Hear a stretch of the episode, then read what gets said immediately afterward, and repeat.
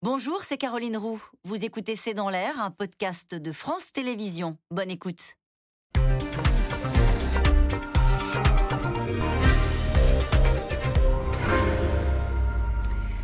Bonsoir à toutes et à tous. Nous attendons vos questions SMS, Internet et réseaux sociaux pour alimenter notre discussion. Trois jours après sa nomination, ce gouvernement se retrouve déjà sous pression. Les accusations de viol à l'encontre de Damien Abad ont donné un goût amer à ce premier Conseil des ministres ce matin. L'ancien LR est accusé par deux femmes. L'une d'entre elles a porté plainte, un dossier euh, classé sans suite par la justice. Elisabeth Borne affirme qu'elle n'était pas au courant, euh, promet l'impunité zéro sur ces sujets, alors que l'opposition appelle déjà à la démission euh, du ministre des Solidarités. En pleine campagne législative, l'extrême droite vise un autre ministre, Papem Ndiaye, historien propulsé à l'éducation nationale, pris pour cible pour ses écrits sur l'identité noire ou sur sa dénonciation des violences policières, en rupture totale, en tout cas sur le papier au moins, par rapport à la ligne portée euh, pendant cinq ans par son prédécesseur, Jean-Michel Blanquer. Ce titre, gouvernement, borne, trois jours de polémique. Avec nous ce soir pour en parler, Yves Tréhard. Vous êtes éditorialiste et directeur adjoint à la rédaction du Figaro. Je cite votre édito du jour sur la composition de la nouvelle équipe ministérielle intitulée Grand écart. Vous nous direz pourquoi. Et puis je rappelle une certaine idée de la France, l'ouvrage que vous avez euh, dirigé aux éditions du Rocher. Soazic Kamener est avec nous ce soir. Vous êtes rédactrice en chef au service politique de Marianne. Caroline Michel Aguirre, vous êtes grand reporter euh, au service politique du magazine L'Obs. Je rappelle votre livre Les Infiltrés, coécrit avec Mathieu Aron aux éditions à l'arrêt. Enfin, Jérôme Fourquet, vous êtes directeur du département opinion de l'Institut de sondage IFOP. Je rappelle votre ouvrage, La France sous nos yeux publié aux éditions du Seuil. Bonsoir à tous les quatre. Bonsoir. Merci de participer à ce C'est dans l'air en direct. Une question très simple, très claire et très rare. Peut-il rester? Peut-il rester, puisque c'est la question que tout le monde pose ce matin, euh, depuis que l'on a appris ces accusations de viol à l'encontre de Damien Abad, est-ce qu'il est aujourd'hui en situation de se poser lui-même la question? Ça va être intéressant de savoir quelle va être l'attitude du président de la République qui a l'art de composer avec les contraires? Parce que si j'ai bien compris sa première ministre, Madame euh, la Première ministre a dit s'il y a euh, un acte judiciaire supplémentaire ou d'enquête supplémentaire, normalement, M. Abad doit quitter le gouvernement. Et si j'ai bien compris aussi, le président de la République a dit c'est pas parce qu'on est mis en examen qu'on doit quitter le gouvernement. Et je vous rappelle quand même que le garde des Sceaux, M. Éric Dupont-Moretti, est mis en examen il est passible de la Cour de justice de la République et il a été reconduit, il a même été promu. Donc il y a là une incertitude. On va voir après si les accusations portées contre M. Abad, je rappelle qu'il y a une accusation qui a donné lieu euh, justement à un non-lieu. Enfin, il n'y a pas eu classement sans suite, un classement sans suite. Il y avait une plainte. Après, il y a un signalement là qui est euh, le fait d'une association.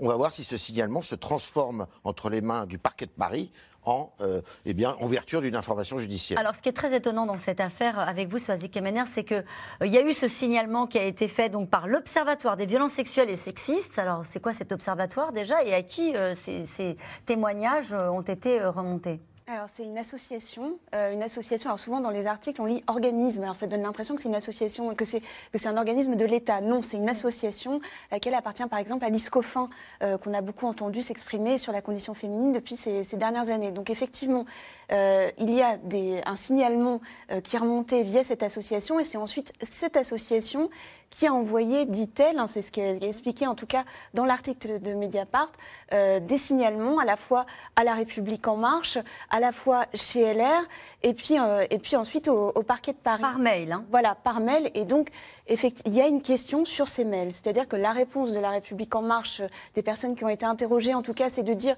on n'a pas reçu le mail, on n'a pas vu le mail. Certains disent même que c'est arrivé dans les spams. Donc on ne sait pas si ces mails ont été lus ou non. Et c'est important, puisque finalement, euh, les, opposants disent, on entend beaucoup par exemple Sandrine Rousseau depuis hier, euh, qui est la militante écoféministe, qui était candidate à la, primaire des Verts et qui est en même temps une des, figures de proue du, combat de ces néo-féministes, euh, qui explique que le gouvernement savait. Or, Elisabeth Borne dit bien, je n'étais pas au courant.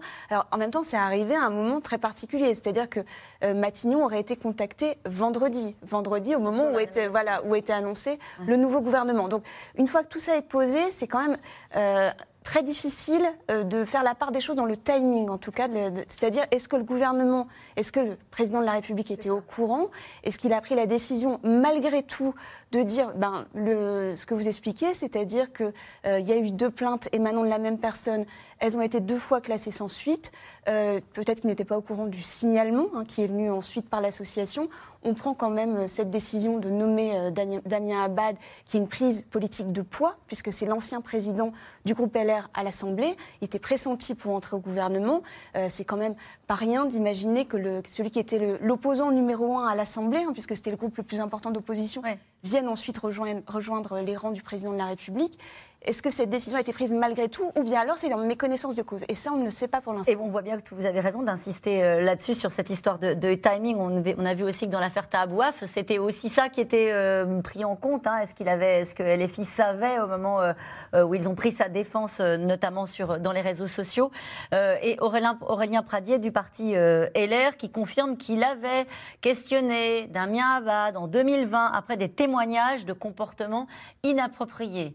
Donc toute la question, en fait, toute la tension politique, à votre avis, euh, Caroline Michel-Laguerre, repose sur cette, sur cette histoire de, timing C'est à ce qu'il a été nommé en connaissance de cause? C'est ça le sujet? Oui, en fait, il y a un sujet individuel qui se résume plus ou moins à celui de la présomption d'innocence. C'est-à-dire que tant que la justice ne s'est pas enclenchée, euh, tant qu'elle n'a rien décidé, Damien Abad est présumé innocent, dont acte. Il y a défend, je me permets parce qu'on l'a pas dit depuis le début de l'émission. Euh, lui, il dit euh, ces accusations relatent des actes ou des gestes qui me sont tout simplement impossibles en raison de mon handicap. Donc il nie totalement ces accusations. Il rejette ces accusations. Absolument. En revanche, quand on se place du point de vue politique, du point de vue collectif, on ne peut pas s'empêcher d'avoir un sentiment d'une certaine désinvolture. Il faut quand même se rappeler que euh, M. Emmanuel Macron a mis trois semaines, 22 jours pour choisir sa première ministre, 24 jours pour choisir son gouvernement. Parmi D'ailleurs, lapsus de ma part, comme si c'est lui qui avait choisi son gouvernement. Ça fait assez peu de doute. Ça fait assez peu de doute.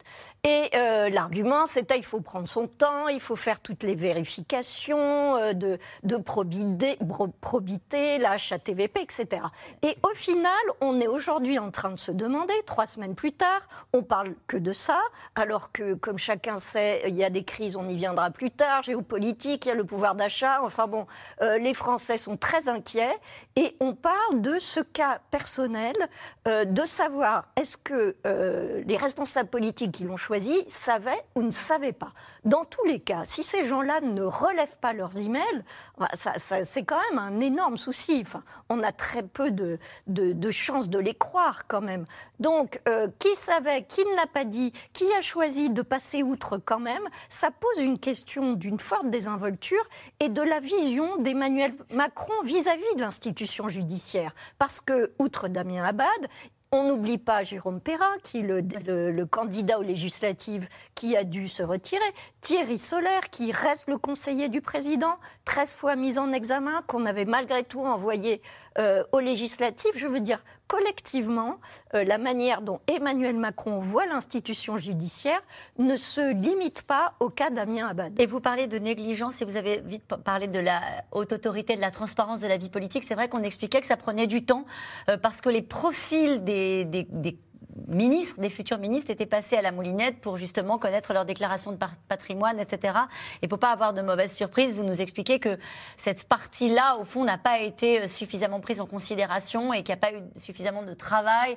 Euh, d'enquête d'une certaine manière Parce que c'est comme ça qu'on fait quand on nomme Alors, ce qui est compliqué, c'est que de notre point de vue, on imagine toujours que les politiques savent tout. Bon, donc les politiques ne savent pas tout. Mais là, quand même, il y a des mails plusieurs mails, des relances. Il y a un observatoire, une association qui est là, qu'on connaît, qui s'exprime.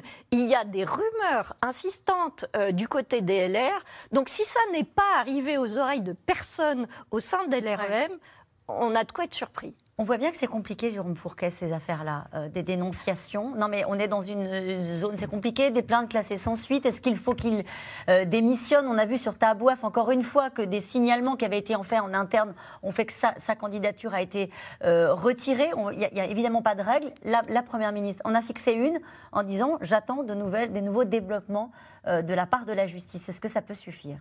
C'est compliqué parce qu'on est entre la, la, morale, la politique mmh. et le judiciaire. Mmh. Donc ça, c'est une vieille question.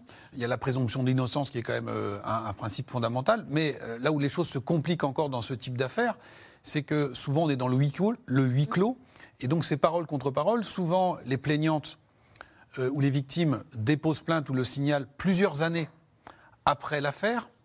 Et donc la matérialité des faits est quand même très très compliquée à être démontrée. Et donc si tant est que ces faits aient eu lieu, souvent les affaires sont classées sans fuite pour faute de preuves. Et donc vous voyez que ça, rend encore plus compliqué euh, ce, type d'affaires. Et euh, la, République, la démocratie avance avec les crises, c'est-à-dire qu'on a mis maintenant ce, filtrage ou ce criblage sur les questions de patrimoine, de fiscalité suite à l'affaire Cahuzac. Vous vous souvenez que... Et ça, ça fonctionne bah, Ça fonctionne non Plus ou moins bien, mais sans doute que. Pas mieux qu'avant, tout sans doute, sans doute que ce type d'affaires est plus facile à faire remonter. L'administration fiscale est quand même quelque chose qui fonctionne assez bien en France. Mais vous vous souvenez qu'après l'affaire Cahuzac, on avait nommé quelqu'un qui s'appelait M. Thévenoud, et qui avait été pris lui aussi dans les mailles du filet, là aussi pour des questions fiscales. Et donc on a dit, bon, on peut plus se permettre le luxe d'être mis en défaut là-dessus.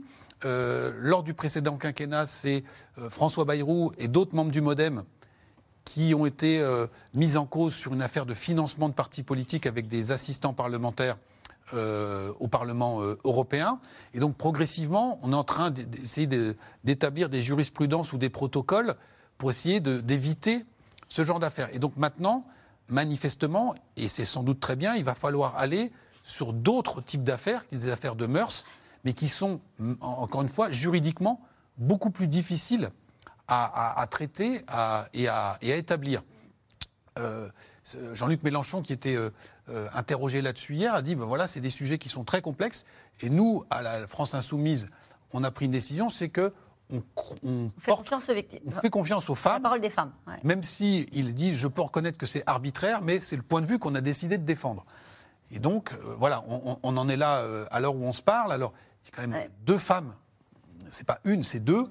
Euh, ça commence à, faire beaucoup. Qui pas lien entre elles, mais encore une fois, il peut se retrancher derrière le fait que euh, sur les premières plaintes, ça a été jugé sans suite, etc. Mais on voit aussi que euh, si on prend le canard enchaîné, dans ces Mediapart, mais qui a relevé beaucoup de grandes affaires, historiquement, les scandales, c'est des scandales financiers, fiscaux, malversations. On voit que ces affaires de viol, de violence faites aux femmes, sont en train bien de monter en puissance dans la société. Il n'y en a sans doute pas plus qu'avant, mais le seuil de tolérance aujourd'hui a été considérablement abaissée et donc la, société française. Et la parole s'est libérée, vous avez raison de le dire, puisque là on parlait des législatives, les deux affaires dont nous parlions depuis le début, Jérôme Perra ou Tabouab, c'était en, cause, c'était naturellement des violences sexuelles. Alors c'était pas le même cas, puisqu'il y en a un qui avait été euh, condamné. Voilà, mais, donc aujourd'hui, la, donc la pression politique est quand même forte, parce qu'aujourd'hui, ces sujets-là ont beaucoup plus de mal à, passer. En tout cas, c'est un premier conseil des ministres bien loin sans doute de ce qu'avait pu euh, imaginer euh, Elisabeth Borne. La première ministre se retrouve Confrontée donc aux accusations de viol mettant en cause l'ancien LR Damien Abad, elle promet l'impunité zéro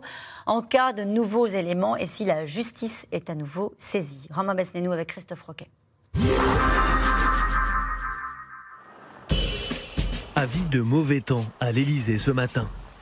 Premier conseil des ministres, un mois après la réélection d'Emmanuel Macron. Sur la table, de nombreux dossiers brûlants.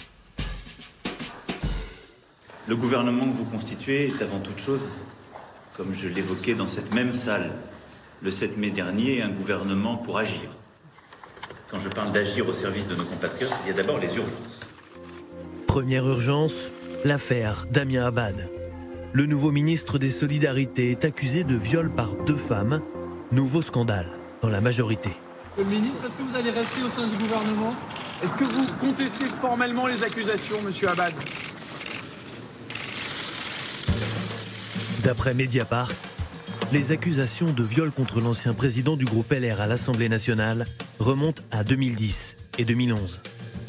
Deux plaintes ont été déposées puis classées sans suite, mais les signalements auraient été transmis par une association aux partis LR et LREM avant sa nomination. La nouvelle première ministre, Elisabeth Borne, assure qu'elle n'était pas au courant. Moi, j'ai découvert l'article de Mediapart hier. J'ai pas plus d'éléments que le fait que l'affaire a été classée sans suite. Je peux vous assurer que s'il y a des nouveaux éléments, si la justice est à nouveau saisie, on tirera toutes les conséquences de cette décision.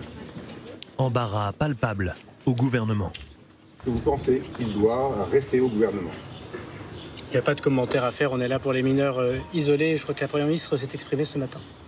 Vous voulez pas répondre à, à ces accusations, tout est- cette position, c'est quand même Nous n'avons un pas- enjeu pour la politique française. Nous n'avons pas de commentaire à faire. Encore une fois, la Première ministre s'est exprimée ce matin. On la laissera s'exprimer euh, de nouveau si elle le souhaite. Et je pense que par ailleurs, elle a été très claire. Très claire. La majorité est désarçonnée, l'opposition déchaînée. Si c'était LFI, je me tournerais vers mes camarades et je leur dirais alors qu'est-ce que je fais? Et on m'aurait dit bah écoute, euh, on l'enlève de là. Bon bah très bien. J'ai accepté la règle du jeu. Je m'y tiendrai scrupuleusement. Nous croyons d'abord la parole des femmes. Ça peut être, ça peut passer pour une chose arbitraire et j'admets que c'est vrai, que c'est arbitraire. Mais il faut faire un choix. Autre dossier sensible pour la majorité, plus politique cette fois, l'amertume de François Bayrou, allié historique d'Emmanuel Macron, qui regrette la faible place accordée à son parti dans le nouveau gouvernement. Sur 29 ministres, deux seulement viennent du Modem, Marc Fesneau et Justine Bénin. Deux ministres pour le modem, c'est suffisant? Non. Vous n'avez pas l'impression d'avoir été un peu maltraité? Si vous, si, euh, si vous me posez une, des- une question sentimentale, euh, que, Ou ce- politique. ce, ce que de, euh, bien sûr, euh, nous pouvions. Vous êtes euh, déçu, voilà. Non, je, euh, je trouve vraiment que, que notre apport euh, aurait pu être plus important. Un chantier politique qui éclipserait presque les nombreux chantiers économiques et sociaux à l'ordre du jour. Exemple, la réforme des retraites avec un âge de départ à 65 ans, défendu hier encore par Elisabeth Borne dans le JDD. Ce n'est pas un totem, mais il faut assurer le financement de notre modèle social. Et annoncer aux Français qu'ils vont travailler moins, brandir la retraite à 60 ans, c'est leur mentir. Moi, je ne leur mentirai pas. Attention, sujet inflammable, tout comme le pouvoir d'achat. Alimentation, carburant, un paquet de mesures d'aide est en préparation. À la manœuvre, Bruno Le Maire, patron incontesté de Bercy, désormais épaulé par Gabriel Attal. Je veux être clair. Protéger le pouvoir d'achat des Français, cela passe d'abord par le travail et la bonne rémunération du travail. Et cette constante de la politique du président de la République et de la majorité sera maintenue. Ce soir, Bruno Le Maire reçoit les principales organisations patronales pour discuter des efforts que pourraient faire les entreprises face à l'inflation. Au menu, primes et hausse des salaires. Alors nous allons venir sur les chantiers euh, évoqués par Elisabeth Borne dans ses premiers pas et ses premières interviews. Mais d'abord cette question. Abad, Dupont-Moretti, Darmanin, cela commence-t-il à faire beaucoup? Enfin, cela commence-t-il pas à faire beaucoup? Évidemment que ça, ça fait beaucoup. Et c'est vrai que moi, je souscris tout à fait à ce que vous avez dit tout à l'heure. C'est quand même hallucinant que tout ça soit pas euh, euh, pris en compte quand on compose un gouvernement et qu'on sait. Parce que ces affaires-là, on les connaît. Même celle de Damien Abad.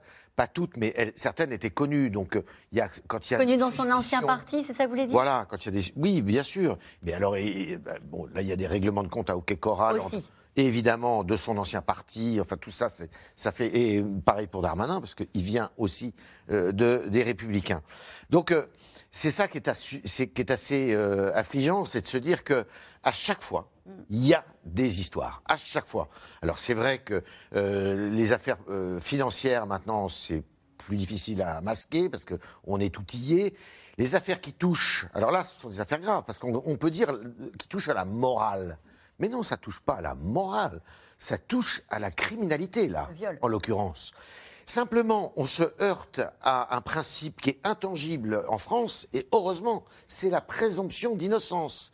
Tant que vous n'êtes pas condamné, eh bien, on ne peut pas vous reprocher quoi que ce soit. Mais est-ce que ça n'a pas un peu volé en éclats avec certaines affaires récentes où la morale, parfois même le symbole, euh, poussait à la démission de certains ministres? Alors, je pense qu'on on est de plus en plus américanisé. Euh, parce que ça, euh, pendant très longtemps en France, on fermait les yeux là-dessus complètement. D'abord, la parole était peu libre, la parole des femmes. Il faut quand même le dire, depuis 5-6 ans, ça a bien changé.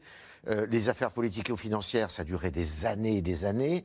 Et aujourd'hui, les unes et les autres relèvent de la morale d'une certaine façon, parce que ça veut dire qu'on a triché qu'on a. Et aux États-Unis, ça, ça fait longtemps que c'est impossible. Aux États-Unis, c'est condamné tout de suite par l'opinion publique et vous dégagez immédiatement. Euh, eh bien, euh, en France, on va vers cette, euh, ce, ce- ce- ce genre de, de situation. Avec, avec des, des- des réactions qui ne sont pas totalement euh, identiques de la part des oppositions. Euh, Olivier Faure, le premier secrétaire du Parti. Socialiste, vous allez nous expliquer pourquoi, qui dit lui, il faut, évidemment, il faut qu'il parte. Oui. Et euh, Guillaume Pelletier, vice-président de, de Reconquête, euh, auprès de Éric Zemmour, qui dit Je suis très gêné par cette société de la délation et de l'arbitraire. Et il va même jusqu'à expliquer que Damien Abad et d'autres peuvent être victimes de ces témoignages. Oui. Bah, ça, on- alors là, euh, je- je lui laisse la responsabilité Oui. de ses propos. Eh oui.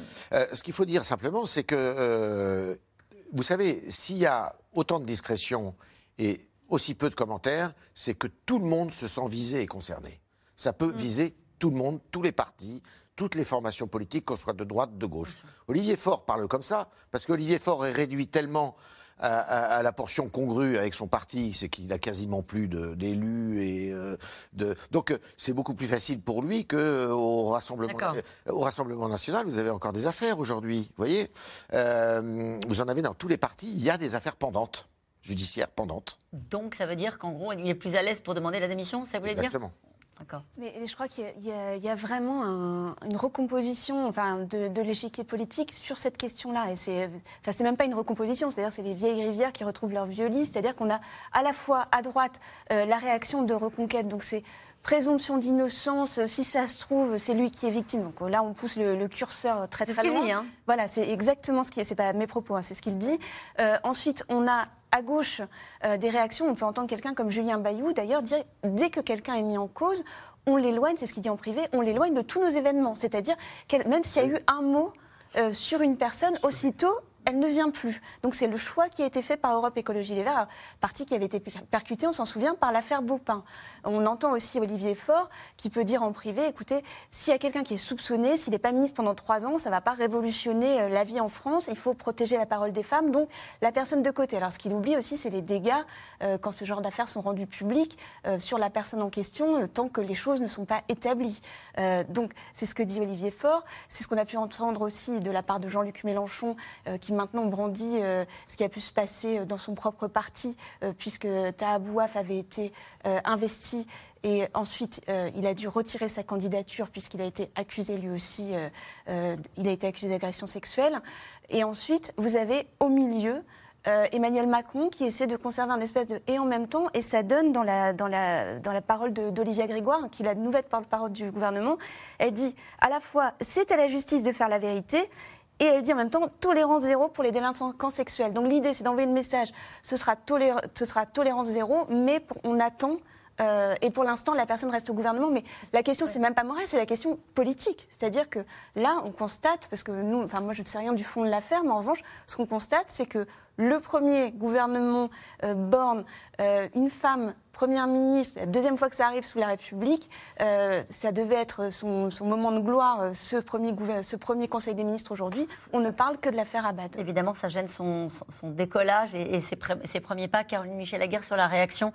Effectivement, cette question qui nous était posée ce soir, alors additionne des affaires qui n'ont rien à voir, mais Abad Dupont-Moretti, euh, Darmanin, euh, Gérald Darmanin, qui est resté au gouvernement et avec une affaire euh, aussi qui a été classée sans suite. Mais finalement, le- la question qui nous est posée et que votre téléspectateur pose, c'est celui de l'exemplarité. C'est ça le point commun entre les affaires financières et les affaires de mœurs, entre guillemets, puisque certaines peuvent être criminalisées. La question, c'est l'exigence d'ex- d'exemplarité que les citoyens ont envers leurs dirigeants. On sait que la France avait beaucoup de retard sur cette thématique. Vous l'avez tous dit depuis tout à l'heure. On a fait beaucoup de, de- progrès en termes d'affaires politico-financières. On est en train euh, d'aller vers une, exigence d'exemplarité. Mais qu'est-ce qui fait finalement euh, ce, fossé que, que vous soulignez entre d'un côté et de l'autre selon les responsables politiques? C'est que certains partis, notamment à gauche, en, en ont fait leur mot d'ordre pro- politique, en ont fait un combat politique. Je ne sais pas s'ils ont tort ou ils ont raison, mais malgré les déclarations d'Emmanuel Macron sur l'égalité homme-femme, grande cause du quinquennat, on n'a pas le sentiment qu'il en fasse une cause politique. C'est ça qui fait, à mon avis, cette espèce de, de mur sur le, qui fait que euh, d'un côté, certains prendront toujours la parole des victimes parce que c'est leur combat de faire entendre la parole de ces victimes, et d'autres qui sont sur quelque chose qui reste malgré tout un peu d'hypocrisie, présomption d'innocence. C'est vrai que euh, il faut quand même rappeler que plein d'affaires n'ont pas donné lieu à des condamnations. Donc c'est vraiment un sujet compliqué. Ça n'est pas pour rien qu'il arrive après euh, les affaires politico-financières. Mais le point commun à tout ça, c'est la demande d'exemplarité. Justement, est-ce qu'on sait euh, où sont les Français sur ces, ces thématiques-là? On parle de demande d'exemplarité sur la question euh, des scandales politico-financiers. Ça, on est à peu, à peu près sûr euh, qu'ils sont du côté de cette exemplarité. Mais sur ces affaires liées à la parole des femmes, etc., est-ce que vous voyez les curseurs un petit peu bouger? Est-ce que là aussi, il y a une demande d'exemplarité? Ou est-ce que on n'est pas encore dans une société totalement à l'américaine, comme le disait tout à l'heure Oui, pardon, juste pour préciser ce que je veux dire, L'exemplarité, c'est pas pareil que le puritanisme. Et les Américains sont plus puritains que. C'est une nuance importante à ajouter. pas trouvé le mot. Parce que là, c'est pas des questions de morale ou de puritanisme. On parle de viol. Donc euh, Ouais. l'opinion publique. Elle est du côté des victimes. bah, euh, fatalement euh, et mécaniquement. Donc, euh, et, mais il y a sans doute ce qui s'est passé dans la, la- la société française, c'est une prise de conscience de l'ampleur du phénomène. Euh, idem sur l'inceste, par exemple, hein, qui est le, le- le tabou ultime. Il y a des, des émissions assez dans l'air là-dessus. Les enquêtes euh, à l'IFOP ou ailleurs ont montré que une femme su- sur euh, euh, 8% des femmes, ou presque une femme sur 10, avait été victime d'eux. Et donc, on prend conscience de l'ampleur euh, de, de ces phénomènes. Et donc, aujourd'hui, il y a des demandes de réponses qui sont Ouais. euh, très, très fortes et très fermes, à la fois de la, alors plus de la part des femmes que des hommes, mais même très majoritairement sur les hommes. Là où on achoppe quand même, c'est sur, la, encore une fois, la matérialisation des faits et sur comment on arrive. C'est-à-dire que si jamais la justice prouve que la personne en question est coupable, il y a une demande de sévérité totale. Mais la question se pose, c'est comment on arrive à faire euh, éclater la, la C'est difficile de savoir quelle influence ça peut avoir, quel, euh, quel poids ça peut avoir dans une campagne des législatives. Euh, Est-ce que ça peut gêner? Est-ce que, on le disait tout à l'heure, naturellement, elle aurait aimé parler d'autre chose. D'ailleurs, elle a parlé d'autre chose et on va évidemment y venir dans un instant. Elle a parlé des retraites, elle a parlé du pouvoir d'achat, bien sûr. Mais à votre avis, ça, ça gêne la, la- la musique que voulait construire le gouvernement sûr, Ou est-ce puis- qu'au fond, les Français se disent, bon, bah voilà, c'est le ministre des Solidarités, les, les vrais problèmes ne sont pas là Oui, alors euh, quand même, c'est une personne symbole, en ce sens que c'était la prise de guerre chez les Républicains. Il aurait dû servir, il aurait dû être euh, mis davantage, je pense, euh, à l'affiche pour montrer que euh, l'élargissement de la majorité se, se- se poursuivait. On est dans des élections législatives, donc on élit des députés. Et donc lui avait été le patron des députés du principal groupe d'opposition. Donc euh, il y a fort à parier qu'il aurait été au centre au, au moins médiatiquement et en termes de communication de la, la campagne à venir. Donc ça, c'est raté de, de ce point de vue-là. Est-ce qu'elle a réussi ses premiers pas Yves Tréhard, Elisabeth Borne Oui, oui, parce que euh, c'est quand même des affaires délicates. Euh, bon, elle a pu avoir des approximations de, de vocabulaire. On ne sait pas trop si c'est. Euh, euh, Squazik faisait remarquer ça tout à l'heure. S'il y a une nouvelle action judiciaire, euh, un nouvel acte judiciaire, ou si c'est. euh, C'est une plainte ou si c'est une condamnation. Enfin bon, bon, peu importe. Mais elle est restée, si vous voulez, très ferme dans son. eh, eh, Un ton qui lui ressemble, d'ailleurs. C'est quelqu'un qui est, qui, est, qui est très euh, carré, euh, polytechnicienne. Je ne vais pas rentrer dans ces clichés là, mais c'est quelqu'un qui est très ferme. Euh, L'interview qu'elle accorde hier euh, à nos confrères du, euh, du journal du dimanche est assez claire sur ses objectifs. Euh, euh, elle n'a pas la main qui tremble. On Ouais. sent qu'elle maîtrise complètement sa chose. Et euh, personne ne peut lui, euh, lui en vouloir de, si jamais il y a des problèmes justement de casting. C'est pas elle qui peut être rendue responsable de ça. Surtout, que personne n'est dupe. Tout le monde sait que le gouvernement, Il y a- c'est pas elle qui le fait, c'est le président de la République. Hein. Faut pas l'oublier. Il y a une part d'instrumentalisation politique?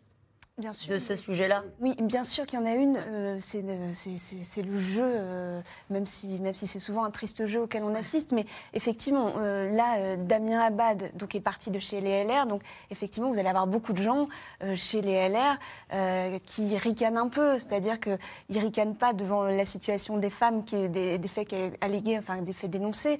Mais en revanche, ils ricanent parce que c'est la figure du traître. C'est quelqu'un qui, qui s'est souvent opposé de manière assez violente virulente au président de la République. Euh, il franchit le Rubicon. C'est toujours un moment, une étape assez délicate à passer. Euh, on l'a vu à plusieurs reprises sous le quinquennat précédent, qu'il s'agisse de Gérald Darmanin, d'Olivier Dussopt, qui venait lui du, du Parti socialiste et qui avait euh, voté contre le budget avant d'aller euh, dans un ministère qui dépendait de, de Bercy. Euh, donc effectivement, c'était un moment délicat à passer et donc évidemment les, les LR regardent en se disant qu'il vaut mieux que ça arrive quand il est parti dans le, quand il est dans le camp de Oui, chez Emmanuel Macron. lorsqu'il était chez eux. D'une Voilà. manière générale, on se rend compte quand on reprend les précédentes affaires que euh, Emmanuel Macron a plutôt une stratégie qui est de tenir face à la pression. Alors, euh, il, il a parfois lâché ses ministres quand il l'a fallu, mais sur certaines affaires, on aurait pu être étonné. On parlait de, euh, du, du garde des Sceaux mis en examen, qui a été reconduit Promu. euh, et promu euh, dans ses fonctions. C'est une façon de dire que c'est, il reste le maître des horloges, ça c'est une chose, mais aussi qu'il décide. euh, euh, au fond, de, de ne pas céder à la pression d'une certaine manière. On, on ne sent pas chez Emmanuel Macron un immense respect de l'institution judiciaire. Euh, pour euphémiser, et à chaque fois qu'il a lâché quelqu'un, c'est parce que politiquement, euh, ça ne l'intéressait pas de, de le soutenir coûte que coûte. Euh, je dirais que c'est particulier à Emmanuel Macron.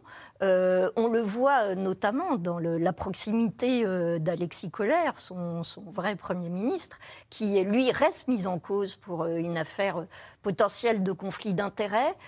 Emmanuel Macron semble toujours considérer que le crédit que lui accorde à la personne dépasse l'éventuelle question de l'exemplarité et de la probité. Euh, c'est pourquoi. Et c'est euh, une ligne à laquelle il se tient sur tous les dossiers?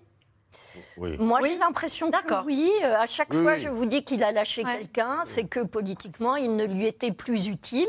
Donc, on verra assez rapidement à quel point Dami Abad lui est utile ou pas politiquement. En tout cas, euh, il y en a un autre qui a fait l'objet d'un tir de barrage euh, plutôt des droites. hein, pour le coup, le nouveau ministre de l'Éducation nationale, Pape Ndiaye, spécialiste de l'histoire des minorités aux États-Unis, est critiqué euh, pour ses positions contre les violences policières ou sur une vision jugée par certains racialiste de la société française en rupture par rapport à la ligne de son prédécesseur, Jean-Michel Blanquer. Laura Rado et Erwan Lyon. Costume sombre et dossier sous le bras sur le perron de l'Élysée. Pape Ndiaye a déjà adopté la parfaite panoplie du ministre. Pourtant, c'est un novice en politique qui subit depuis sa nomination à l'éducation nationale une série d'attaques virulentes, en premier lieu venues de l'extrême droite. Ce choix euh, de mettre un homme euh, qui euh, défend l'indigénisme, le racialisme, le wokisme à la tête de l'éducation nationale, c'est un choix terrifiant pour les parents et les grands-parents que nous sommes. Et il n'est pas question que nous ne combattions pas euh, cette politique de déconstruction de la France. J'ai découvert effectivement un, un homme qui est le théoricien de la déconstruction nationale. Il s'en prend aux violences policières, il accuse même l'institution de la police nationale, l'institution, d'être à l'origine euh, de, de la discrimination et des violences polici- policières. J'attends de lui, dans les prochaines heures, qu'il s'excuse. Qu'il Oui, s'excuse sur ses propos depuis 15 ans, qui vont faire tant de mal à nos enfants. Un profil qui suscite la méfiance, jusque dans les rangs de la majorité. même si je crois qu'il faut évidemment accueillir les cultures nouvelles, et je ne voudrais pas que les valeurs fondamentales de laïcité et la liberté, euh, la liberté de l'esprit, euh, ne soient pas défendues avec la même énergie. Alors je fais confiance Le- le beau- sur le plan le- personnel au ministre, mais on voit quand même que passer d'un d'un système euh, à l'autre euh, sans, sans crier gare, ça nous interpelle. De Jean-Michel Blanquer à Pape Ndiaye, le virage à 180 degrés choisi par Emmanuel Macron a créé la surprise. Le nouveau ministre s'est opposé au combat de son prédécesseur contre l'islamo-gauchisme. Son engagement à lui, l'universitaire d'origine franco-sénégalaise, s'est inscrit dans le mouvement antiraciste. Je suis peut-être un symbole, celui de la méritocratie, mais aussi, peut-être aussi, celui de la diversité. Je n'en tire nulle fierté, mais plutôt le sens du devoir et des responsabilités qui sont désormais les miennes.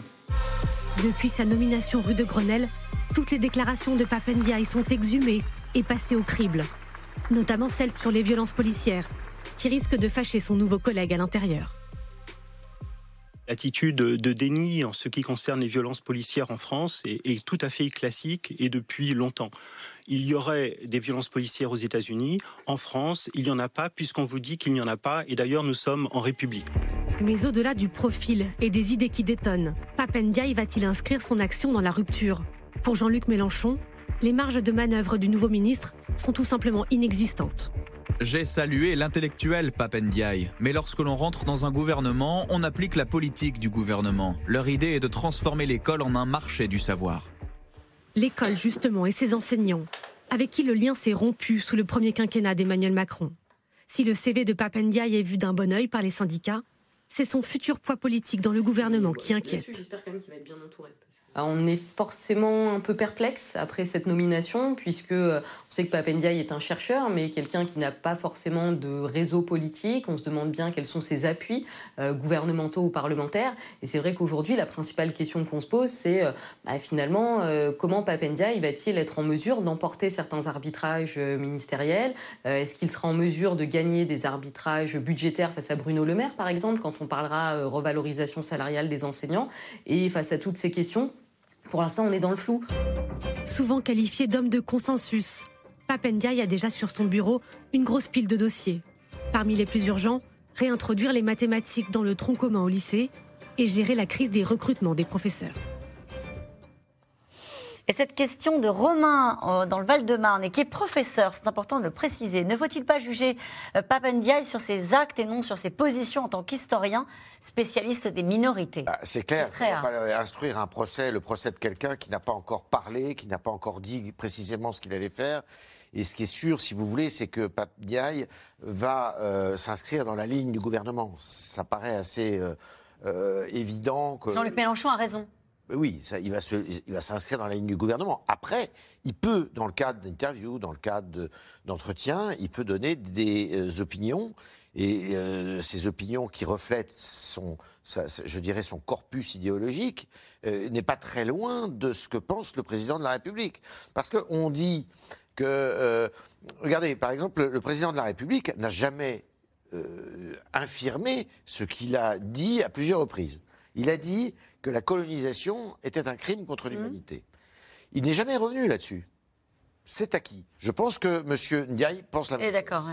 il a dit qu'il n'y avait pas de culture française, euh, le président de la République. Culture française. Oui, il a dit qu'il n'y avait pas de culture française. Il l'a dit dans une interview.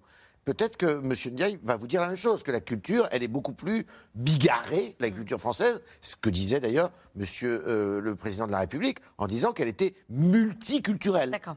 Ça, il va probablement le reprendre aussi. Il a eu un propos qui est assez étonnant, très opportuniste, à mon avis, mais qui montre l'ambiguïté du président de la République sur le voile. Entre les deux tours, à, une femme qui lui disait porter le voile de son propre chef, c'est qu'à le dire, euh, euh, il disait, mais vous avez une façon, j'admire votre féminisme. Comment on peut être féministe et porter le voile? Je ne sais pas. euh, mais ça pose beaucoup de questions. Donc, euh, les, les- les- monsieur, monsieur le, le Macron, il est très, il est libéral, libertaire, hein, d'une certaine façon. Il ne faut pas l'oublier, jusqu'à un certain point. Vous, vous Et- et oubliez de- donc- vous- vous ne parlez pas des violences policières sur lesquelles il alors, les violences policières, il a aussi eu des propos très ambigus parce qu'il les a condamnés dans le Figaro très fermement.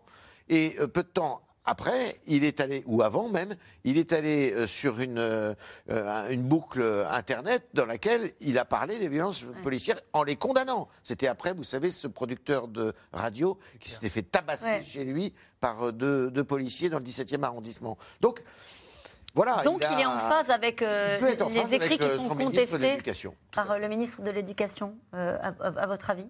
Aussi sur, déjà alors deux choses. Est-ce que vous considérez donc comme a dit Fréard qu'au fond il va y avoir une proximité? Alors donc ça veut dire plus qu'avec Jean-Michel Blanquer euh, sur le fond parce que ça donne le sentiment d'être un peu en rupture par rapport à ce qui a été fait euh, avant. Euh, d'une part est-ce que vous pensez cela? Et d'autre part est-ce que on doit juger un ministre en l'occurrence là aussi historien et aussi universitaire sur ses écrits? Est-ce qu'il doit être comptable? Est-ce qu'il doit clarifier sa position à votre avis?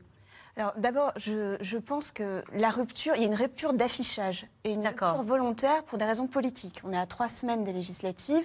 Souvenez-vous, la nomination de Jean-Michel Blanquer en 2017, saluée par qui? Par son ami de toujours, François Barouin, qui était à la tête des LR pour la campagne législative de 2017. La première réaction de Jean-Luc Mélenchon, c'est un grand intellectuel. Il est obligé de se reprendre, Jean-Luc Mélenchon. Il y a ce tweet qu'on a vu dans le reportage, mais aussi sa déclaration hier en disant c'est un homme de droite puisqu'il est dans un gouvernement de droite. Donc c'est pas une prise et euh, c'est pas un signal pour notre électorat. Donc ça c'est pour la première chose. Ensuite, ce qui est intéressant, c'est qu'il y a donc cet affichage, une rupture avec Jean-Michel Blanquer. C'est quelqu'un qui a travaillé sur les minorités, euh, Papendiaï, qui a vécu aux États-Unis, qui explique que, justement qu'il a, il a, il a changé de point de vue euh, sur la condition noire. C'est la- c'est d'ailleurs le titre d'un de ses livres quand il est parti aux États-Unis. Il revient en France. C'est un historien très reconnu. Il a travaillé à l'EH. Le, le HESS. Euh, mais ce qui est intéressant, c'est qu'il a participé à la création du CRAN, le Conseil représentatif euh, des, des associations noires, euh, mais il a toujours été participant, c'est-à-dire qu'il n'a jamais été en avant. C'est un homme qui Militant. prône- militant. C'est quelqu'un qui prône plutôt le consensus. D'ailleurs, il, est au- il a été à la tête, euh, nommé à la tête du musée de l'histoire de l'immigration depuis un an.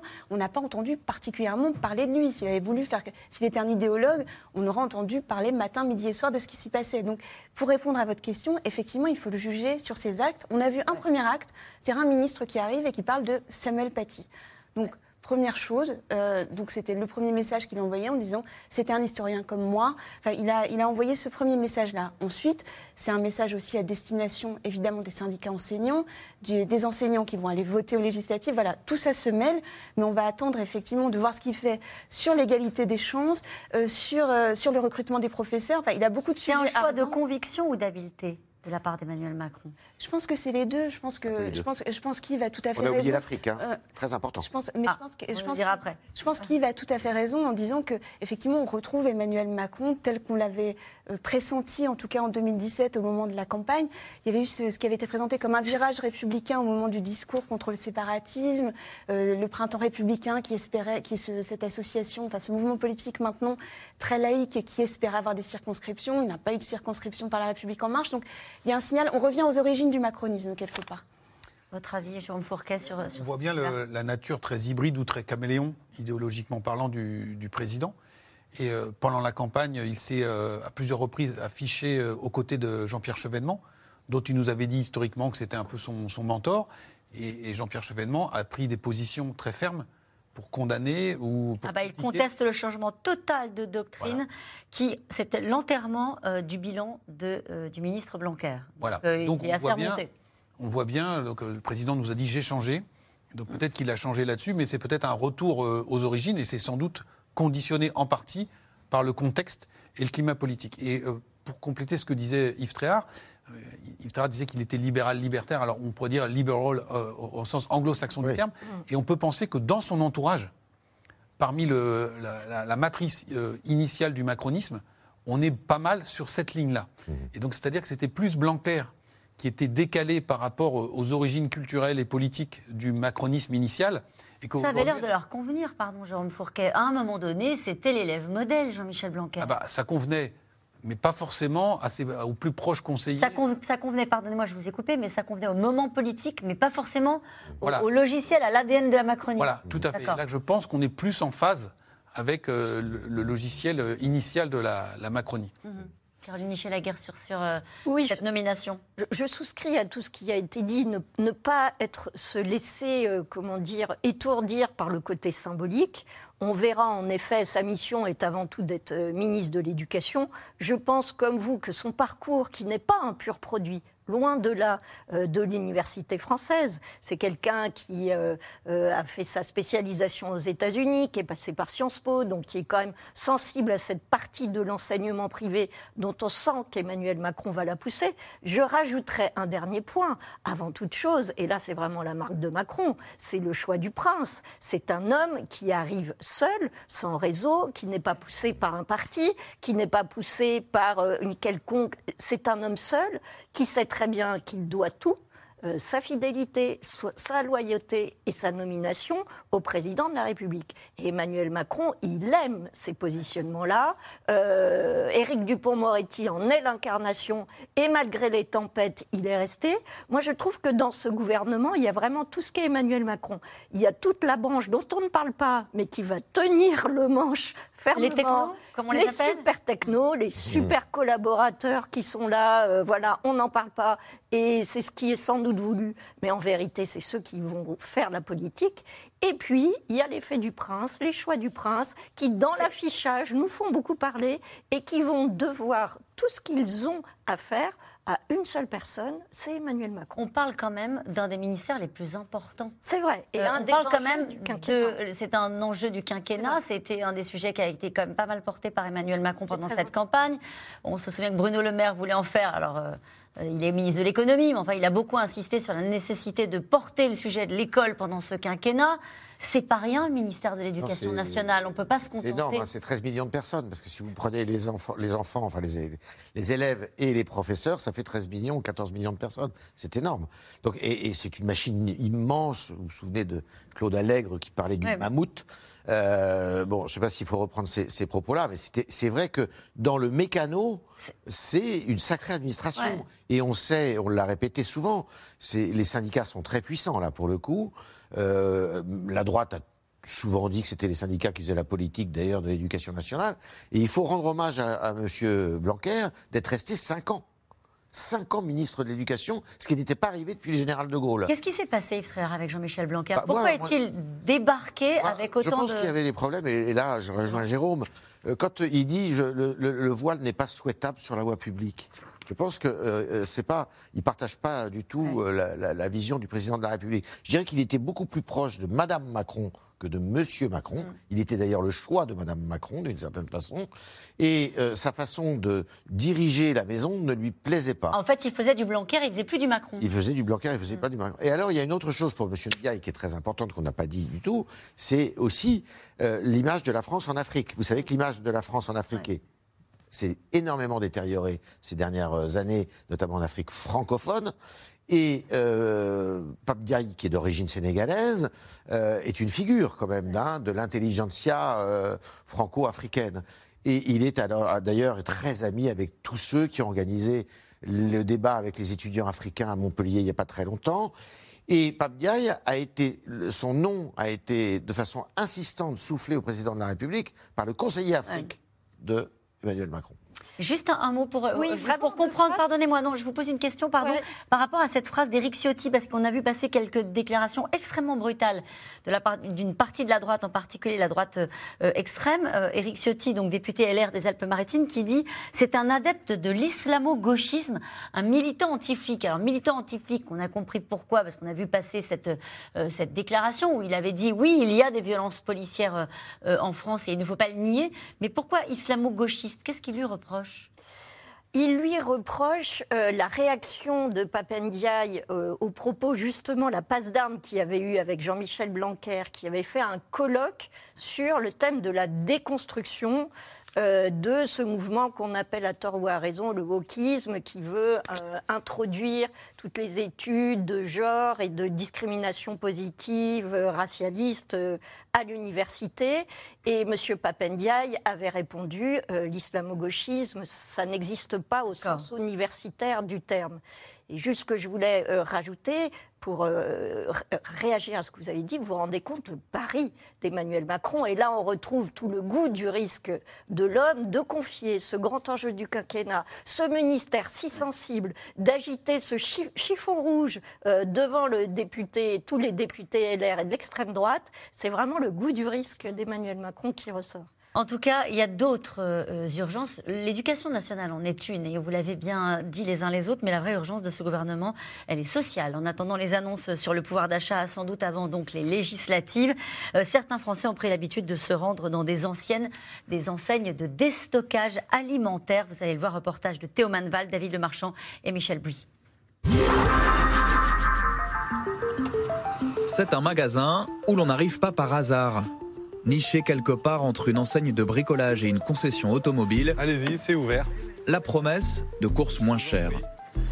C'est bien parti hier les Les lots par deux Odestock a ouvert ses portes à Lisieux il y a quelques semaines avec ses promotions, ses prix cassés qui attirent de plus en plus de monde dès tôt le matin. Les, les poires, les pommes, ça paraît moins cher. Les poires, c'est intéressant. 1,49 et généralement, c'est autour de 3 euros. Fruits et légumes, produits laitiers, mais aussi pâtes ou surgelés, que Vincent Dudonné récupère auprès de grossistes ou en cas de refus par les grandes surfaces. C'est une palette qui s'était euh, affaissée lors de son transport et donc elle a été refusée euh, au déchargement. Il y a eu un peu d'écrasement dû à l'affaissement de la palette. C'est des cookies qui vont jusqu'à janvier 2023. Euh, et donc de fait, bah, c'est une palette techniquement ça qui aurait dû partir à la destruction.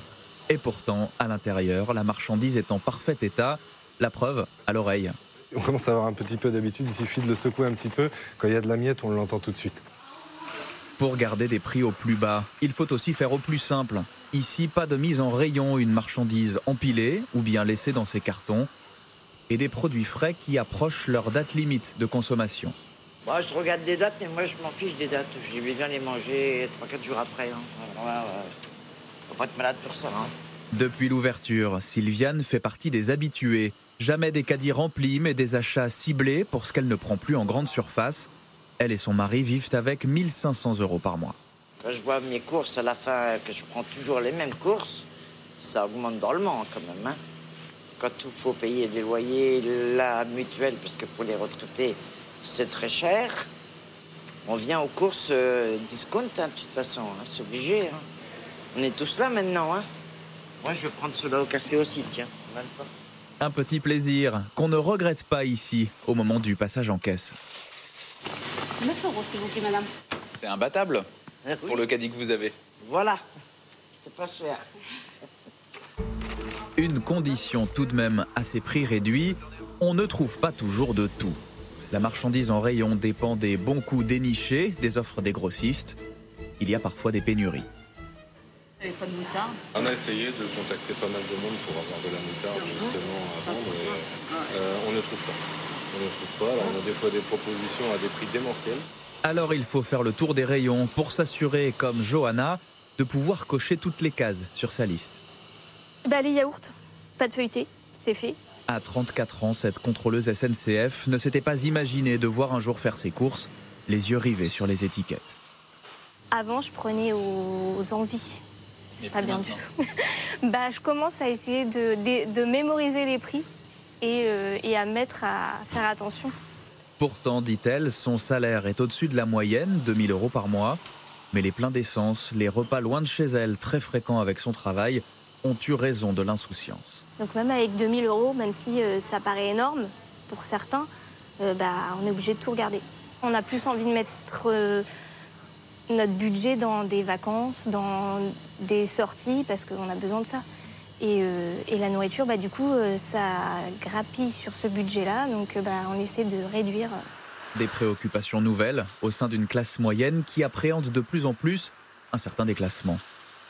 On commence à penser à ça, à se dire que bah ouais, au final la classe moyenne, bah plus ça va, plus elle va se retrouver dans une des deux autres tranches. Donc du coup, on commence à penser à tout ça et à prendre des habitudes qui sont bah, de faire attention au prix, de- d'acheter que ce qu'on a besoin parce qu'on ne sait pas de quoi sera fait demain. Un avenir qui devrait en tout cas sourire à ces enseignes de déstockage. On en compterait déjà plus de 3000 partout en France. Votre réaction, Jérôme Fourquet, ce reportage Alors on est, on est bien dans cette, la- la- la- ce qu'on nous a appelé la- un marché secondaire, une offre secondaire, euh, c'est-à-dire produire, proposer des produits soit de marque, soit euh, de, de- de discount à des prix cassés, avec toute une économie de la débrouille. On pourrait rajouter aussi les vides-greniers, euh, les, plateformes de, revente en ligne. Et donc on a deux types de motivation et deux types de publics qui ont été très bien montrés dans votre reportage. Soit des gens qui ont un besoin vital de ces offres parce qu'elles n'arrivent pas sinon à, remplir le frigo. Et puis la, dernière jeune femme qu'on a vue là qui euh, eh vient faire des arbitrages, c'est-à-dire euh, essayer de gagner un peu sur son budget alimentaire pour pouvoir continuer à se euh, payer euh, des vacances, des sorties, ce qui fait le sel de la vie et ce qui lui donne le sentiment justifié d'appartenir à la classe moyenne. Et donc on voit tout ça se, se multiplier. On a des dépêches qui sont tombées récemment qui montrent que le recours au crédit conso Mm. a explosé depuis le, le début de l'année et donc désespérément toute une partie de nos concitoyens cherchent les moyens pour, euh, des moyens pour euh, boucler les fins de mois ou se ménager des, des Et on de pourrait peut-être changer le titre de cette émission ce soir. On va le changer. Gouvernement Borne, trois jours de polémique et une urgence. Et une urgence, celle naturellement euh, du pouvoir d'achat. Dans ses premiers pas, Elisabeth Borne et dans son premier Conseil des ministres a donc, est donc revenue sur ces annonces qui vont être faites avant les élections législatives. Et la question que je voulais vous poser, c'est est-ce que c'est ces personnes-là qu'on a vues dans ce reportage euh, qui, seront, euh, qui feront l'objet de ces aides de la part du gouvernement Est-ce que ce sera pour tout le monde? Est-ce qu'on en sait un peu plus sur le ciblage Yves Non, on n'en sait pas euh, beaucoup plus. Ce qui est sûr, si vous voulez, c'est que euh, là, on a complètement changé de climat. L'élection présidentielle s'est déroulée sur les thèmes qui ont été développés, mais on n'était pas du tout dans l'état d'esprit d'une crise économique à venir.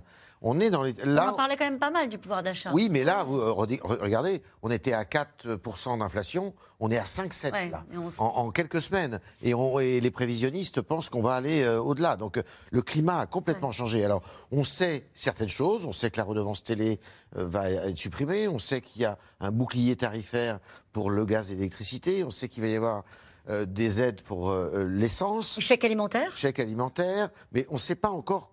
Tout ça va être euh, ajusté avec le budget rectificatif qui va être adopté d'ici, euh, peut-être même avant les législatives. Enfin, il faut voir. Ouais. Euh, Madame Borne là-dessus n'a pas été très claire. Ah bon, ce ne sera pas annoncé avant la législative Peut-être avant, mais c'est pas sûr.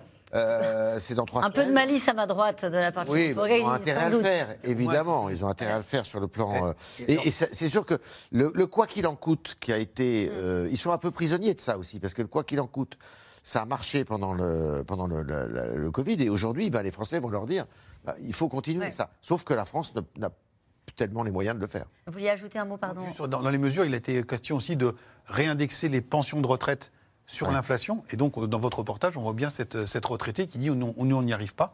Et donc, ça, ça a l'air de rien, mais c'est des, des sommes qui sont euh, très importantes euh, au, au bout du compte. Et le dégel du point d'indice euh, pour Bien les, les fonctionnaires, la revalorisation des salaires des fonctionnaires. Certains, d'ailleurs, sont en train de dire dans l'opposition que c'est le dernier moment de générosité du gouvernement. C'est-à-dire qu'après, ce sera impossible. Donc, il faut effectivement. Normalement, les annonces devraient être faites avant les législatives, mais discutées après. Euh, en tout cas, dans, ce dans le calendrier qui a été euh, présenté ce matin. Euh, mais ce qui. en fait, je trouve qu'il y a un chiffre. Enfin, il y a deux chiffres qui résument très bien le problème du gouvernement. C'est qu'il y a 10% des ménages qui ont vu le prix de leur panier augmenter de moins de 2,5%, donc qui ne sont pas vraiment impactés par ce qui est en train de se passer, et 10% des ménages qui ont subi euh, une augmentation de, de, de, de- de leur panier de 8,4%. Et donc, et donc, il va falloir cibler, c'est-à-dire qu'il y a ceux qui vivent, par exemple, euh, loin des transports en commun, euh, qui sont obligés d'utiliser beaucoup leur voiture, de, qui sont très loin de leur travail. Et donc, eux, il va falloir, réussir à les cibler. Et c'est pas seulement des différences de revenus, c'est des différences de mode de vie. Et c'est ça qui va être Ouais. très dur. Et nous revenons maintenant à vos questions. Comment croire que personne n'était au courant pour Damien Abad? Caroline Michel-Aguirre, vous me disiez tout à l'heure, vous, avez utilisé un mot de quoi? Légèreté? Désinvolture. Désinvolture. C'est-à-dire que même en admettant euh, que les personnes qui nous ont dit qu'elles ne savaient pas ne savaient pas, on ne pourra pas s'empêcher de penser qu'elles n'ont pas beaucoup cherché. Et ce point-là en particulier, euh, ça alimente euh, cette suspicion et, et- et ce sentiment que euh, les élus politiques ne font pas tout ce qu'ils devraient faire pour les citoyens. Donc quoi qu'il arrive, qu'ils aient su ou pas su, ça reste un signal très négatif. Et vous l'avez rappelé à plusieurs reprises dans cette émission, naturellement y a la présomption d'innocence. Et Damien Abad, qui vient de s'exprimer à l'instant, euh, dit qu'il est innocent et qu'il n'envisage pas de démissionner. On avait commencé l'émission en posant cette question. Euh, il apporte pour l'instant sa réponse. Euh, cette question de Bernadette en Seine-Saint-Denis, Darmanin et maintenant Abad, comment croire que la lutte contre les violences faites aux femmes soit une priorité du président? Kemener. Ça- ça, euh, on a, c'est très difficile en fait. D'un côté, il y a le discours du président de la République. Effectivement, c'est la cause du quinquennat. C'était déjà la cause du quinquennat précédent. Donc c'est, c'est quelque chose qui est porté depuis la grande marche par Emmanuel Macron. Et puis il y a la volonté qui se heurte à la réalité, c'est-à-dire effectivement euh, Gérald Darmanin. Alors Gérald Darmanin, en sachant que euh, il y a eu deux premières plaintes qui sont aujourd'hui classées sans suite, qu'ensuite il y a eu une nouvelle action intentée, mais que le parquet a requis un non-lieu. Donc voilà où on en est pour l'instant en ce qui concerne Gérald Darmanin. Donc c'est plein d'histoires, mais c'est des histoires très différentes. hein. Il y a une tendance toujours à vouloir tracer un, un fil, mais c'est très très différent ce qui se passe à, à chaque fois. Cette question de Jean-Claude en Meurthe-et-Moselle. Naguère, François Bayrou avait dû quitter le gouvernement pour moins que ça, non? Bah oui. Et, et pas le seul d'ailleurs. Alors ce qu'on disait, ce que- Alors c'était pas une même, la même affaire non plus. Non, ce que hein. vous disiez tout à l'heure, ça a arrangé peut-être politiquement Emmanuel Macron de faire redescendre euh, le poids qu'avait pris euh, le Modem et, et François Bayrou. On était au tout début du, du quinquennat. François Bayrou avait joué un rôle important dans la conquête du pouvoir. Et peut-être que ces affaires étaient tombées au bon moment pour. euh, C'est une affaire qui concerne le Parlement européen? voilà, c'était des assistants du, du Parlement européen qui avaient été utilisés pour faire euh, des tâches euh, quotidiennes dans la- le fonctionnement d'un parti politique. Alors le MoDem n'était pas le seul en cause, beaucoup ont pratiqué ce, ce genre de choses. Et donc du coup, tous les députés, tous les ministres du MoDem, ils étaient quatre, avaient été obligés de, de sortir. Et on rappelle que à l'époque, et c'est peut-être aussi ça qui avait présidé à cette décision, François Bayrou était garde des Sceaux. Et donc c'était quand même euh, très, di- très difficile à, à Et tenir. aujourd'hui, le garde des Sceaux, on l'a rappelé tout à l'heure, est Mis est en mis examen. pour euh, prise illégale d'intérêt. Très illégal Ouais. d'intérêt. Euh, Une question de Henri en Gironde. Pourquoi la réforme des retraites n'a-t-elle pas été le premier dossier à l'ordre du jour de ce Conseil des ministres? Ça, c'est la volonté du président de la République. Parce que, euh, Madame Borne, vous avez vu, on a parlé un petit peu. Mais le président de la République veut surtout pas qu'on en parle. Pas avant les législatives, en tous les cas. euh, parce que euh, il ne compte absolument pas donner, euh, prêter le flanc d'abord à la critique, d'une part, et deuxièmement, il, il est en train de réviser la, la méthode avec laquelle il veut aborder cette réforme. Il veut absolument pas que ça se transforme en grand débat. Il veut pas associer tout le monde. Il veut que ça soit dans une négociation classique Avec les syndicats? avec les syndicats. Euh, parce que, euh, et c'est vrai que les syndicats sont extrêmement remontés, ils ne pensent qu'à ça, ils ne pensent qu'à cette réforme, et donc il veut que euh, ça soit canalisé et que ça ne parte pas dans tous les sens. Pourquoi Macron a-t-il gardé Olivier Véran? Alors, il a été euh, dégra- il, a, il a perdu en termes de statut. hein, euh, il, Oui. il était ministre plein. Voilà, et maintenant il est ministre délégué chargé des relations avec le Parlement. Alors Olivier Véran euh, souhaitait rester au Parlement. Alors il a beaucoup servi hein, le Emmanuel Macron, on l'a vu matin, midi et soir pendant la crise du Covid. Euh, ce qu'il faut savoir, ce qui n'a pas dû l'aider à obtenir un ministère plein, c'est qu'il s'entendait assez mal avec Elisabeth Borne, euh, notamment, souvenez-vous, au moment de la volonté de mettre le pass sanitaire dans les entreprises. Elisabeth Borne s'y était opposée. Olivier Véran, c'était le ministère de la Santé hein, qui, allait toujours plus dans le principe de précaution. Donc il y a eu des heurts entre les différents, ministères. Donc, visiblement, euh, Emmanuel Macron le remercie pour service rendu, mais Elisabeth Borne a, réussi à obtenir ce- cet accord euh, Michel-Michou. Est-ce qu'on sait qui elle a imposé? Qui elle a promu Alors, Quand on regarde le gouvernement, on se dit euh, qui sont les, les- les La hommes et les femmes de, de Elisabeth Borne? La ministre des Sports, Ouais. Euh, la porte-parole du gouvernement, Olivia Grégoire, avec qui elle s'entend très bien. Alors, en même temps, c'est pas des gens qui s'entendaient. euh, Olivia. Grégoire, c'est pas quelqu'un qui s'entendait mal avec Emmanuel Macron. Là où on peut voir aussi la marque d'Elisabeth Borne, c'est les deux ministres qui sont à ses côtés chargés de la transition écologique, Oui, c'est-à-dire c'est Agnès. Pannier-Runacher et Amélie de Montchalin. Mais c'est aussi des femmes qui sont très, des ministres qui sont très appréciées à l'Élysée. On soupçonne Papendiaï de wokisme et d'islamo-gauchisme. Qu'est-ce que c'est Alors, on commence par euh, le wokisme. Bah, le wokisme, alors on, on le, on le soupçonne alors qu'il s'est défendu là-dessus. Il Oui. a dit qu'il ne récusait euh, le wokisme. Alors, le wokisme, ça veut dire euh, l'éveil, si vous voulez, l'éveil à des, à des, à des révoltes, à des Discrimination, ouais. discriminations qui sont, qui étaient jusqu'à présent, bah, comme le racisme, comme euh, la discrimination raciale, toutes ces choses-là, bah, qui étaient plutôt mises de, côté. Et euh, si vous voulez, ça, ça participe de tout un mouvement qui a été inspiré d'ailleurs par des philosophes d'origine française, euh, qui s'appelaient Deleuze, qui s'appelaient euh, Derrida, et qui sont allés enseigner aux États-Unis et qui ont fait Flores aux États-Unis. Leur idéologie a fait Flores aux États-Unis et ça revient aujourd'hui en France. Et c'est toute la, la c'est toute cette courant de pensée qui consiste à déconstruire l'histoire telle qu'elle a été, euh, on va dire, mythifiée et fabriquée par les Européens. Et l'islamo-gauchisme? Bah, L'islamo-gauchisme, c'est l'union, si vous voulez, d'un gauchisme radical, enfin d'une gauche radicale, avec des gens qui défendent, bah, euh, on peut le dire comme ça, la charia. L'islamo-gauchisme, c'est un, mouvement qui est un peu ancien maintenant, parce que ça, ça remonte aux années 70, et c'était l'idée que, en gros, le nouveau prolétariat était composé des immigrés et qu'il fallait unir quelque part les luttes d'extrême gauche et les, les luttes pour euh, euh, de discrimination positive. Mais aujourd'hui, ça n'a plus trop sens parce qu'on est passé dans un dans le wokisme d'ailleurs, dans à l'époque où il y avait forme. le conflit, euh, enfin le conflit, il est toujours là, entre Palestiniens. Israël et Palestiniens. En quoi les valeurs de Papendiaï diffère-t-elle radicalement de celle de Jean-Michel Blanquer? Lui, c'est une laïci- laïcité militante. mais, euh, Oui, on- on- il, est- il était dans une laïcité de combat, euh, Jean-Michel Blanquer, alors que Papendiaï, de ce qu'on sait aujourd'hui, de ce qu'on a lu, de ce qu'il a pu dire, parce que c'est un, c'est un chercheur, c'est un historien, euh, et pour la reconnaissance des minorités, mais sans, et c'est ça qui est intéressant, avec une complexité, c'est-à-dire qu'il ber- berce pas non plus dans le wokisme, il dit bien qu'il est cool plutôt que woke, et d'ailleurs pour des raisons générationnelles. hein, je Il dit Je n'approuve pas les discours moralisateurs ou sectaires de certains d'entre eux. Je voulais vite vous poser cette question. Euh, et l'urgence climatique, on n'en parle plus, pourtant c'est aussi important que le pouvoir d'achat? Oui, mais en, en termes d'urgence, c'est la, la fin de mois qui va, qui va primer, en tout cas jusqu'aux élections, on peut le penser. Merci à vous tous. Il est l'heure de trouver Anne-Elisabeth Lemoine et toute l'équipe de C'est à vous. Bonsoir Anne-Elisabeth. Au programme ce soir. Bonsoir Caroline. Sandrine Rousseau et Olivier Faure demandent sa démission. Un homme innocent ne démissionne pas, a déclaré il y a quelques instants le tout nouveau ministre des Solidarités Damien Abad. On y revient avec la cofondatrice de l'Observatoire des violences sexistes et sexuelles qui a recueilli le témoignage de l'une de ses accusatrices.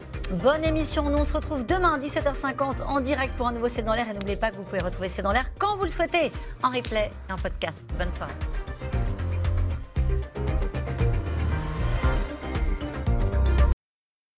C'était C'est dans l'air, un podcast de France Télévisions. Alors s'il vous a plu, n'hésitez pas à vous abonner. Vous pouvez également retrouver les replays de C'est dans l'air en vidéo sur France.tv.